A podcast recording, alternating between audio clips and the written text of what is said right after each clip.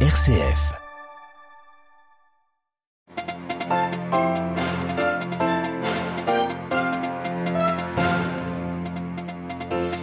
Le pape François a entamé cet après-midi son voyage à Bahreïn, le 39e voyage apostolique de son pontificat. Le pape vient en pèlerin de paix et de dialogue. Il a prononcé tout à l'heure son premier discours devant le roi et les autorités du pays.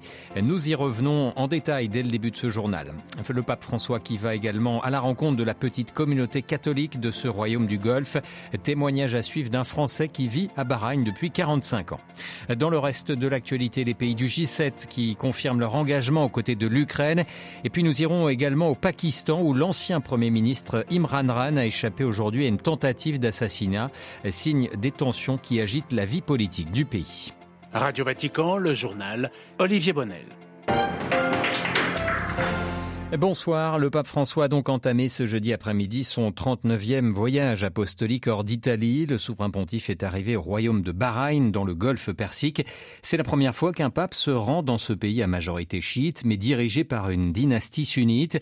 Le pape qui a été accueilli au palais royal de Sakir à Awali tout à l'heure. François qui a prononcé euh, le premier discours de ce voyage, euh, le discours aux autorités politiques, à la société civile et au corps diplomatique. Bonsoir Adélaïde Patrignani. Bonsoir Olivier. Venu comme pèlerin de paix, le Saint-Père a dressé un panorama des défis et des points forts de ce petit État du Golfe, des thèmes qui résonnent avec l'actualité internationale.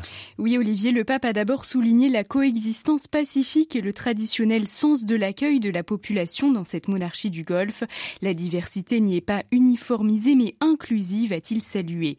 François, filant la métaphore de l'arbre de vie, emblème du Bahreïn, a lancé un appel pour que soit distribuée partout l'eau de la fraternité évaporer la possibilité de la rencontre entre les civilisations, les religions et les cultures, ne permettons pas que les racines de l'humain se dessèchent. Travaillons ensemble, travaillons pour tout, pour l'espérance, a-t-il demandé. Il a ensuite insisté sur l'importance de la liberté religieuse et du droit à la vie, qui doit être toujours garanti, même envers ceux qui sont punis, dont l'existence ne peut être éliminée. Une référence implicite à la peine de mort toujours en vigueur dans ce pays moyen-oriental.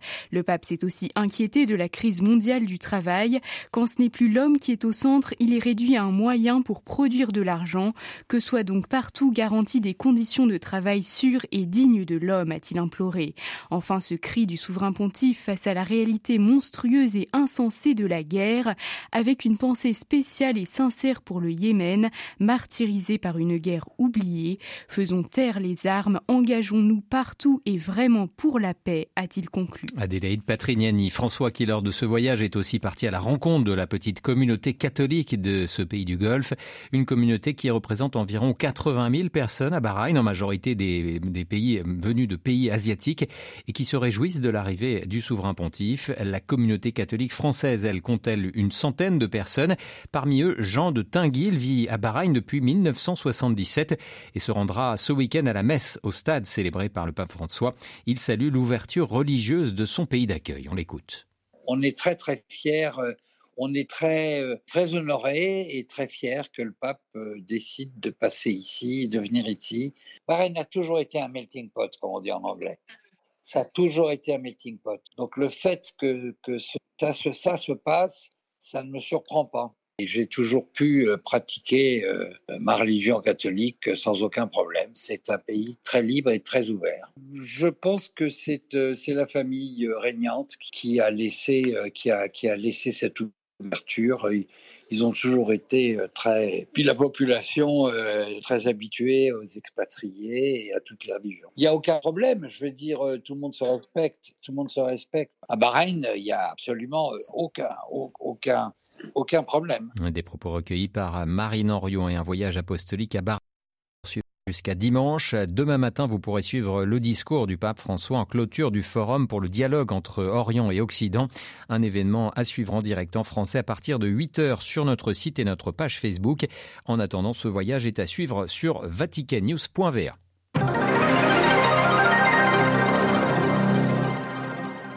À la une de l'actualité internationale, le sommet des pays du G7 qui s'est ouvert ce jeudi en Allemagne avec sans surprise la guerre en Ukraine en toile de fond. Les sept premières puissances de la planète qui se sont dites déterminées à empêcher la Russie d'affamer et de faire mourir de froid les Ukrainiens cet hiver.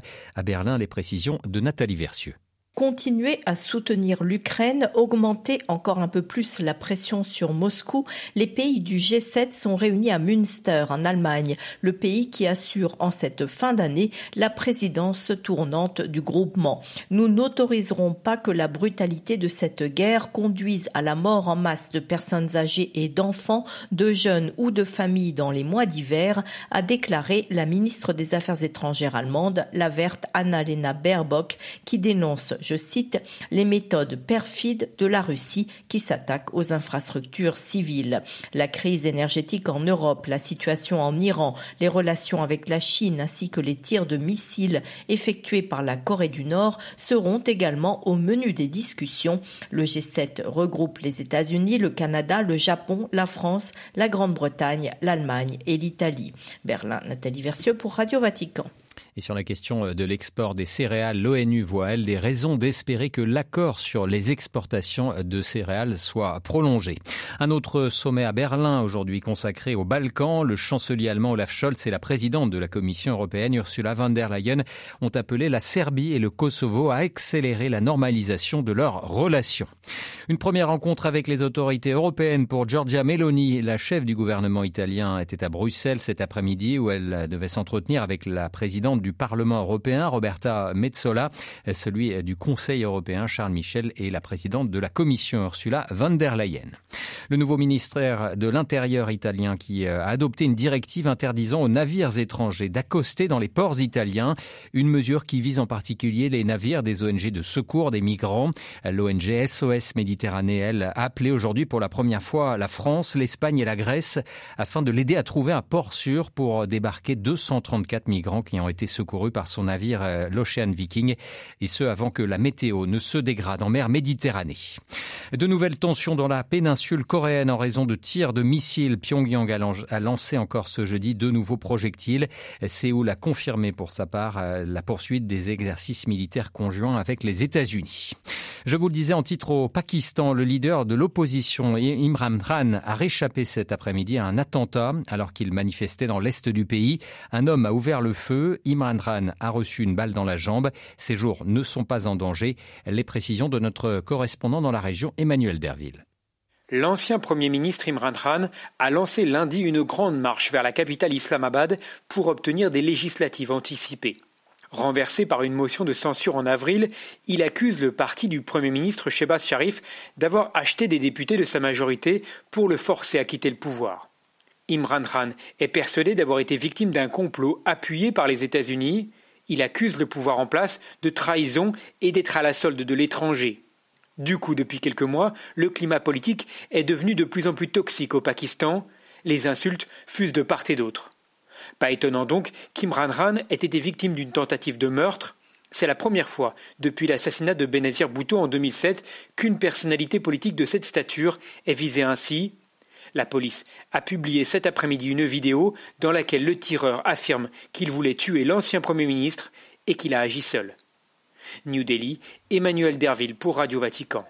La répression euh, se poursuit en Iran. Une Iranienne de 36 ans a été tuée aujourd'hui d'une balle alors qu'elle filmait une scène de répression policière contre des manifestations dans le nord-est du pays. Une information donnée par l'ONG Amnesty International. La répression qui euh, se poursuit depuis plusieurs semaines et la mort de cette jeune Iranienne Marsa Amini. En Israël, le Premier ministre sortant Yair Lapid félicite son rival et ancien Premier ministre Benjamin Netanyahou pour sa victoire aux élections législatives de dernier. C'est ce qu'a indiqué son porte-parole aujourd'hui dans un communiqué. L'ancien Premier ministre de droite et ses alliés doivent désormais trouver un accord pour former le prochain gouvernement. Et puis avant de refermer ce journal, un peu d'actualité africaine où la junte au pouvoir en Guinée a ordonné aujourd'hui d'engager des poursuites judiciaires contre l'ancien président Alpha Condé qu'elle avait renversé par un coup d'État l'an passé. Plusieurs anciens ministres sont également dans le collimateur du ministère guinéen de la Justice, notamment pour des faits de corruption.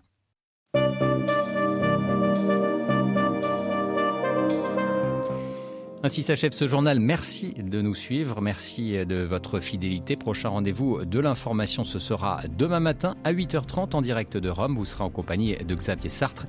Nous reviendrons évidemment en détail sur ce nouveau voyage apostolique du pape François à Bahreïn. Je vous souhaite une excellente soirée.